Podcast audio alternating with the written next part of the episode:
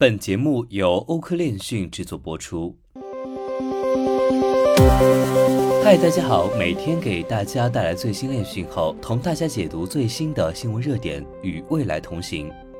对于储存区块链资产的钱包，还有不少人没搞懂，尤其是地址、公钥、密码、私钥、助记词、keystar 等专有名词，让人一头雾水。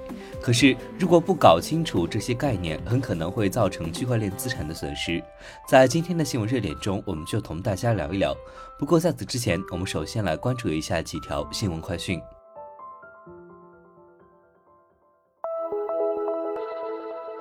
UST 脱锚，Luna 基金会砸盘输血。著名算法稳定币 UST 已严重脱锚。截至发文，UST 最低跌至零点六八美元附近。北京时间五月十号凌晨两点三十四分，被标记为 Luna Foundation Guard 的钱包地址大约转出四万两千五百三十点七二枚比特币，被用来平衡 UST 汇率。随后发生小幅度反弹，该地址此前接收总金额为七万零七百三十六点三七枚比特币。截至这篇稿件发出，账户余额为两万八千二百零五点五四枚比特币。据此前 Luna 基金会购买了价值约三十亿美元的比特币，粗略计算，此次救市行为已导致基金会至少亏损约八点二亿美元。两点五十分左右，UST 反弹至零点九七附近。六点零五分，汇率再次暴跌至零点八八后反弹至九点零四附近。七点三十五分，脱毛开始加速。八点三十分，UST 对美元汇率一度跌至零点六八，跌幅达百分之三十二。截至九点，UST 汇率目前仍未稳定。在此期间，UST 市值缩水蒸发最高约百分之二十一，交易量飙升百分之六十四点一五。加密市场中其他标的均联动遭到重创。由于 ST 脱锚，美联储重申对稳定币运行风险的警告。美国政府继续将稳定币视为对金融体系稳定的潜在威胁。Terra USD 燃烧并铸造其代币，以吸收对其价格的冲击。周一在三天内第二次失去了与美元的挂钩。UST 是流通中的顶级稳定币之一。周一晚些时候一度跌破零点八五美元。美联储最新的金融稳定报告显示，稳定币面临着挤兑的风险。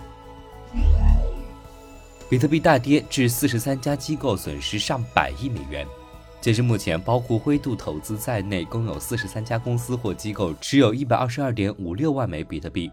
比特币的本轮下跌已跌破多家机构或公司的比特币成本价。五月十号十三点左右，比特币暂报三万零八百七十八美元。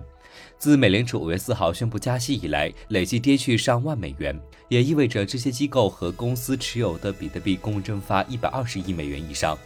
据公开资料显示，以比特币三万零八百美元的价格计算，包括特斯拉在内的十二家机构或公司目前持有的比特币都处于亏损状态。Aker ASA 亏损两千一百六十二万美金，美图亏损一千九百七十五万美金 p r o v a 亏损一千六百九十五万美金，位列前三。另外，特斯拉持有四点零九万枚比特币，持币均价为三万两千美元。此外，加密货币的大跌也影响了与该行业有关的股票。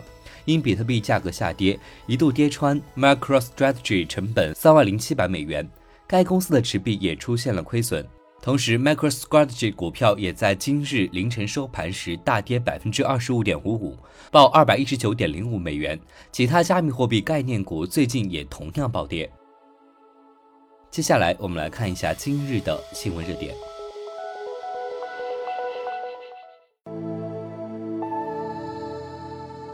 我们想要安全的保管资产呢，首先要知道加密钱包的这些知识。首先，公钥就等于我们现在的银行账户，地址呢就是银行卡号。以以太坊的钱包为例，创建一个以太坊钱包后啊，就会生成一个以零 x 开头的字符串，这个字符串呢就是钱包的地址。钱包的地址是由公钥的计算得来的，就像银行先给你开户，然后给你银行卡卡号。钱包的地址主要的用途是收款，当然呢，也可以作为转账的凭证，就像别人给你打钱时，你需要告诉人家银行卡号一样。而密码呢，就是银行卡的密码，在创建钱包时需要自己设定一个密码，通常这个密码要求不少于八位字符。为了安全呢，密码最好设的复杂一点。第三呢，就是私钥，就是银行卡号加银行密码。创建这个钱包之后啊，输入密码可以导出私钥。这个私钥是由六十四个字符组成的字符串，当然有的钱包采用的编码不一样，字符数可能更少。一个钱包地址只有一个私钥，且不能修改。只要输入私钥并设置一个密码，就可以进入钱包并拥有这个钱包的掌控权，就可以把钱包中的币转走。所以私钥就相当于是银行卡号加银行密码，非常重要，一定要呢妥善保存。而助记词呢就是私钥，也就是银行卡号和银行密码。我们刚刚说到，私钥是由六十四位字符串组成，所以非常容易抄错，于是就出现了助记词。助记词呢，顾名思义就是帮助你记录和记忆。助记词由十二个单词组成，每个单词之间有一个空格，像私钥一样。一个钱包只有一套助记词，且不能修改。助记词和私钥有同样的功能，只要输入助记词并设置一个密码，就能进入钱包，并且拥有这个钱包的掌控权，就可以把钱包中的币转走。那么助记词只能备份一次，备份之后呢，在钱包中便不会再显示了。因此，在备份时一定要抄写下来。Keystore 加密码，也就是私钥。钱包里呢有一个备份叫 Keystore 功能，选择备份 Keystore，输入密码会出现一大段代码，这就是 Keystore。在导入钱包时，只要输入 Keystore 和密码就能进入钱包了。这一点是用私钥和助记词进入钱包不一样，后两者呢不需要知道原来的密码，而是直接重置了密码。Keystore 可以理解为加密后的私钥，和钱包的密码相关。钱包的密码修改后，Keystore 也发生相应的变化。特别要注意的是，在用 Keystore 导入钱包时，需要输入密码。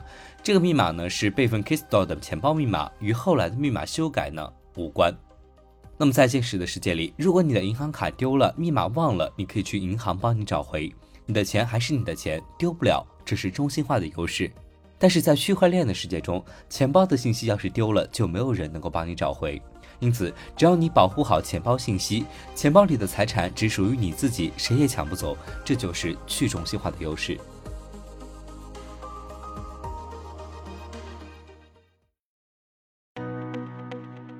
本期节目就到这里。如果您想了解更多关于区块链行业资讯，可以在微博、Twitter、Telegram 及欧科链讯官网上找到我们。